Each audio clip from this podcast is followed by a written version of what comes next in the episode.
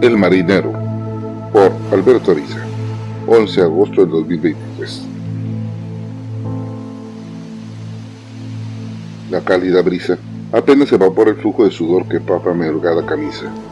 Era tanto el goteo de ese salado líquido que sin mucho éxito trataba de enfriar mi cuerpo, brindándole a la pulida madera un efecto de resbalosa cera, una superficie que había tallado mil veces, que pese a los callos, quemaba mis plantas durante el esfuerzo mientras trataba de afianzarme al tensar el cabo.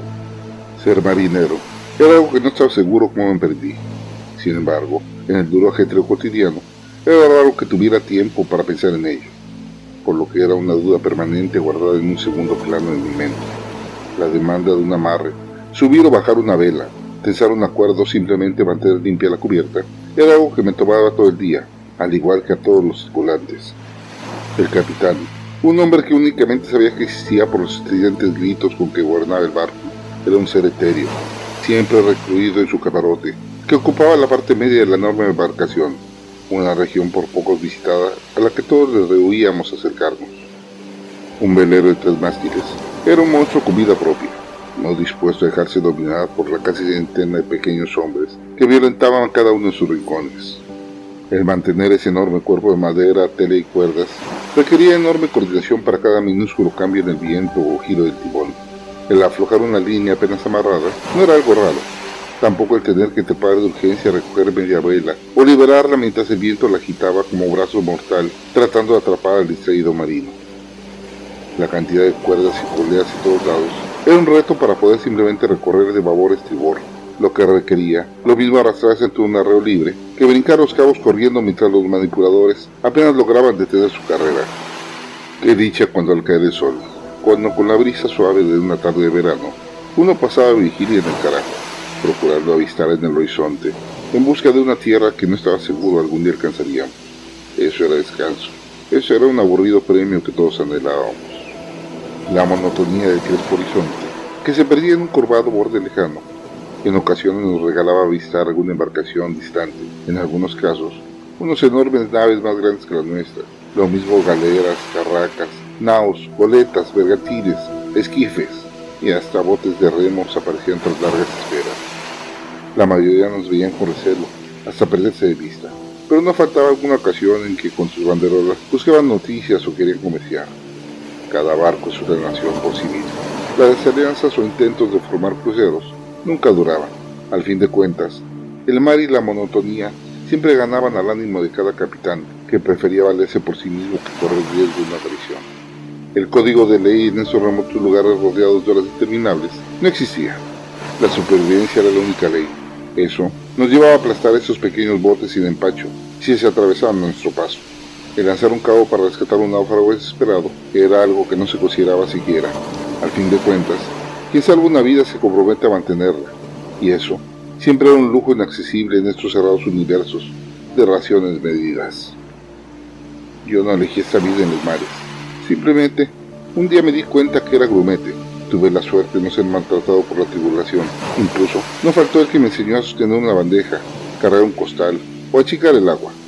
No todos tuvimos esa suerte. Recuerdo que algunos de mis contemporáneos no tuvieron la fuerza para seguir. El primer gomete que protestó fue lanzado por la borda. Gran lección aprendimos a fuerza escarmiento en un chico de ojos dulces. Otros, con madera clara de que algún día serían marineros de época, fueron rotos en el camino ya sea al caer desde las alturas o al quedar atrapados en una polea que corría sin aviso. En algún momento de amargura, decidí no ser amigo alguno. La pena de perderlos era demasiada para vivir con el trabajo y la angustia en el alma. No sé cómo lo logré, pues no soy más fuerte, tampoco el ágil, pero llegué a primer marino. Ahora, aún dormido con los ojos abiertos, adujo los cabos en un rincón con simétricos aros, Puedo organizar el izado de la pesada ancla sin perder el control de la boza, teniendo un aliento para motivar a mentadas a mis compinches. ¿Qué sentido tiene buscar en el horizonte un lugar que nadie asegura que existe? Pregunté a mi colega cuando en el carajo escudriábamos el horizonte protegiendo nuestros ojos del reflejo del mar con nuestras manos. El propósito no lo sé, pero sí tengo claro que si no se tiene a dónde ir, uno está a la deriva. Más vale un posible destino que un deambular sin sentido. Dijo de manera definitiva el hombre que se volvió a refugiar en su silencio. Pues creo que tú no sabes a dónde vas y te conformas con saber que te llevan. Le dije en un secreto intento de molestarlo, sin éxito alguno. En esta vida del mar, muchos soñamos con ser el capitán que vive con holgura en su pequeño palacio, con un ojo en el catalejo y otro en las velas, sentado en un cómodo sillón sorbiendo el rojo vino y gritando instrucciones que serán seguidas al dedillo y sin objeción. Otros quisimos ser el contramaestre, quien tenía en la nave el mayor cargo, el ser omnipotente que llevaba la realidad del grito del escondido capitán incorpóreo, ese que sin importarse a golpes, gritos o chillidos, obligaba a la galmas a realizar la maniobra de forma eficiente y diligente. Cuántas noches con la espalda ardiendo por latigazos ganados, soñé con ser ese sádico contramaestre, y de citar el dolor que sentía brindándoselo a otro. Hoy estoy a un paso de ser oficial, a ser el capataz de mi pequeño mundo de la cubierta de popa. Sabía que el viejo oficial ya no podía con la carga, y yo he dejado claro que soy el más apto para ser dueño del palo de la mesana. La sobremesana, la mesana y la toldilla, las tres más traicioneras velas de la embarcación, se han convertido en parte de mis movimientos. Podía adivinar cuándo tensarlas y cuándo soltarlas, aún antes del grito del capitán. No creo que mi ambición dé para más. El poder festejar Navidad en la mesa del capitán es más de lo que algún día podré aspirar. No es mucho, pero es lo que anhelo. No soy como otros, que lo mismo desertaron brincando a la embarcación aparejada para intercambiar mercancías, huyendo a un desconocido barco, como si en ese otro bote desesperara la mejor vida. También los hubo, quienes en la oscuridad de la noche robaban una lancha de remos para buscar a fuerza de brazos las tierras prometidas. Incluso, algunos, atrapados por la locura de pensar que sus brazos los llevarían a un imaginario islote, se lanzaron al agua, esperanzados en su absurdo llegar a nado. Tal vez sea cobarde, o quizás solo comodino, pero mi correspondiente cena, el litro de vino de los sábados y los rezos matutinos son un alimento al alma que llena mi andar. No soy de grandes ideas. He visto que pensar demasiado lleva a tomar decisiones erróneas que solo acaban en peleas y muerte. Los que busquen la certidumbre mejor no se queden a escucharme. Mi labor es enseñar los principios de navegación y pilotaje. Lo que les enseñaré, como todo conocimiento, les brindará herramientas que les permitirán que controlen su derrotero. Pero a la vez, les dará nuevas angustias, nuevas dudas y dolorosos elementos para magnificar sus miedos. El conocimiento es una sed inagotable que nunca garantiza su tranquilidad.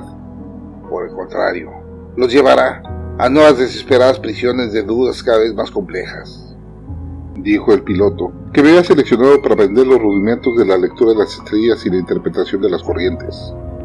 Y no quiere nuevas angustias. Arrópense en la suave y acogedora ignorancia, que siempre será mediocre, pero segura. Dice la leyenda que algún barco se rebeló contra sus bandos y estableció igualdad de trabajo e igualdad de alimento. El suceso terminó en un motín generalizado que llevó a la embarcación al fondo del mar. Ningún sobreviviente de la igualdad, el evento, dejó en claro que las clases y los mandos son indispensables para sobrevivir en esas traicioneras aguas. No se puede sortear una de estas endemoniadas tormentas cuando no se tiene la seguridad de que el compañero sostendrá el cabo, aunque esto le cueste la vida, pues bien sabe que la flaqueza de sus manos costará la vida del barco. Creo que todos sabemos que el tiempo borrará nuestro recuerdo pero que el barco siga navegando es por sí mismo el triunfo y la herencia de nuestro esfuerzo diario. ¿Qué sentido tiene la vida entonces? Si todo es llevado por el viento en busca de una promesa de una tierra que nunca he pensado que exista. ¿Será exclusivamente el proceso continuo de pasar el día, vivir la siguiente respiración y aguantar un momento más de atención acumulada? Mientras crecía, esa duda me desesperaba. No servían de nada las jornadas extenuantes para tratar de caer dormido de cansancio, mi mente pedía más, pedía una explicación.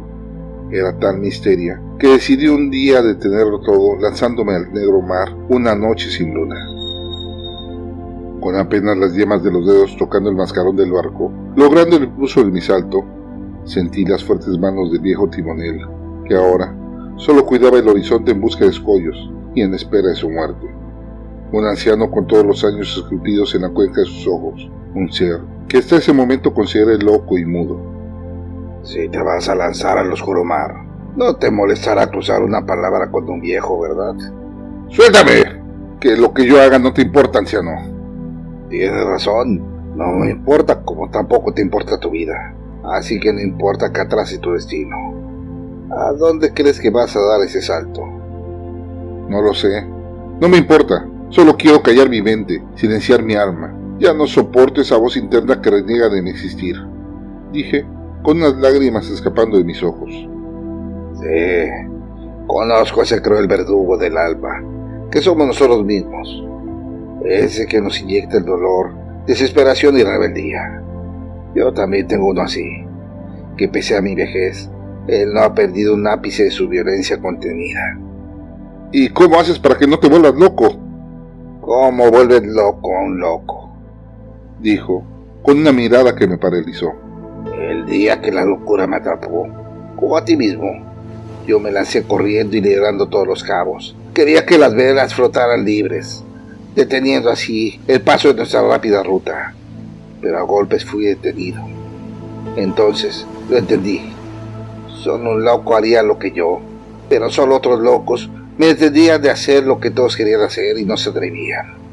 Ese día me di cuenta de que estaba loco en un barco tripulado por locos. Eh, entonces debo esperar a volverme loco para aprender a vivir conmigo mismo.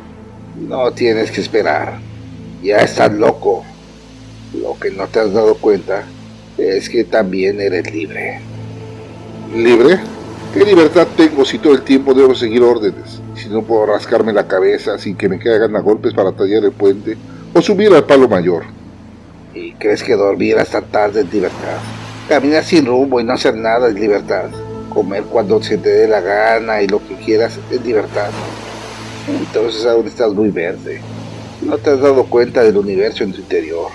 Ahí, debajo de ese cascarón, está la libertad. No sé si era temor, o tal vez intriga, pero sus palabras me robaron la desesperación y fueron el centro de mis siguientes días de trabajo sin fin.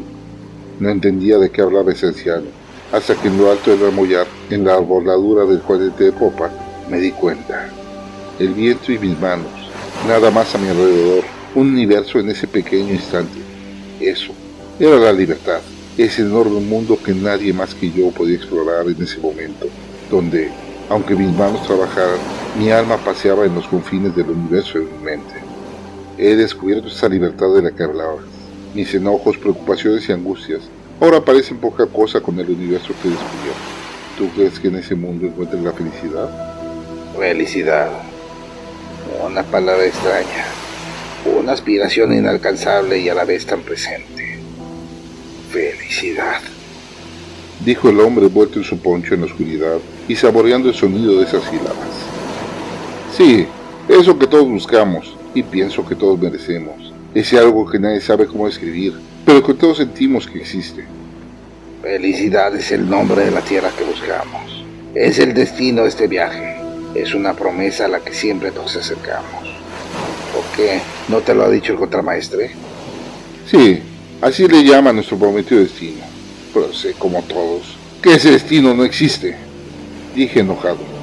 A lo largo de mi vida me ha quedado claro que no importa si la buscas en una nao o en un crucero, un velero o un esquife, o hasta nadando, no existe ese destino. Lo sé bien, y también que a fin de cuentas todos moriremos en su búsqueda.